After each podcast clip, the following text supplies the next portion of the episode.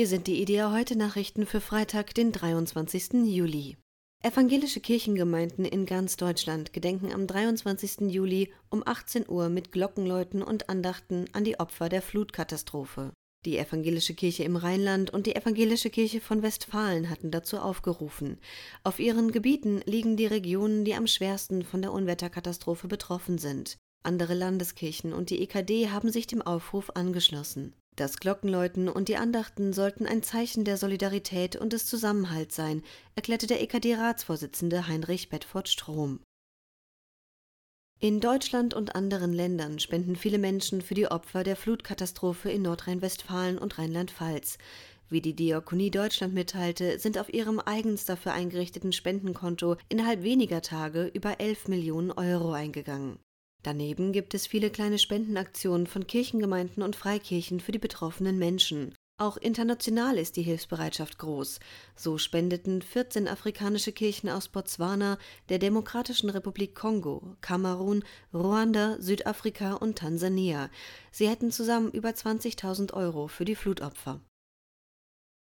Eine christliche Menschenrechtsorganisation in Pakistan hat gefordert, dass junge Frauen in dem Land besser von Zwangskonversionen zum Islam geschützt werden müssen. Zu diesem Zweck müsse ein Glaubensübertritt von unter 18-Jährigen grundsätzlich verboten werden. Der Hintergrund ist, dass in dem muslimischen Land pro Jahr rund 1000 christliche und hinduistische Mädchen entführt und zur Ehe mit einem muslimischen Mann gezwungen werden. Da sie auch gezwungen werden, zum Islam zu konvertieren, können ihre Familien rechtlich nicht gegen die erzwungenen Ehen vorgehen. In manchen Fällen habe die Polizei den Eltern sogar gesagt, sie müssten doch glücklich darüber sein, dass ihre Tochter zum Islam konvertiert sei, so die Menschenrechtsorganisation.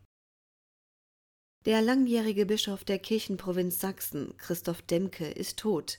Er starb in Berlin im Alter von 86 Jahren. Der gebürtige Schlesier stand von 1983 bis 1997 an der Spitze der Kirchenprovinz, die heute zur evangelischen Kirche in Mitteldeutschland gehört. Während seiner Amtszeit machte er sich als Anwalt mitteldeutscher Interessen einen Namen. Er war auch maßgeblich an dem Zusammenschluss der westdeutschen EKD und der ostdeutschen Landeskirchen nach der Wiedervereinigung beteiligt. Der Wiedervereinigung selbst stand Demke kritisch gegenüber.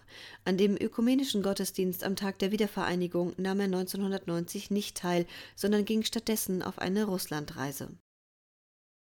Im oberfränkischen Hallstatt muss sich ein evangelisches Pfarrer-Ehepaar vor Gericht verantworten, weil es einer Frau aus dem Iran Kirchenasyl gewährt hat. Der Vorwurf der Staatsanwaltschaft lautet auf Beihilfe zum unerlaubten Aufenthalt in Deutschland.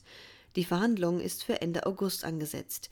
Die Bayreuther Regionalbischöfin Dorothea Greiner und der EKD-Ratsvorsitzende Heinrich Bedford Strom solidarisierten sich mit dem Pfarrer-Ehepaar. Kirchenasyl untergrabe nicht das staatliche Recht, sondern sei Ausdruck von Menschlichkeit, erklärten sie auf Facebook. Ob die Gewährung von Kirchenasyl eine Straftat ist, wurde bislang von Gerichten unterschiedlich beurteilt.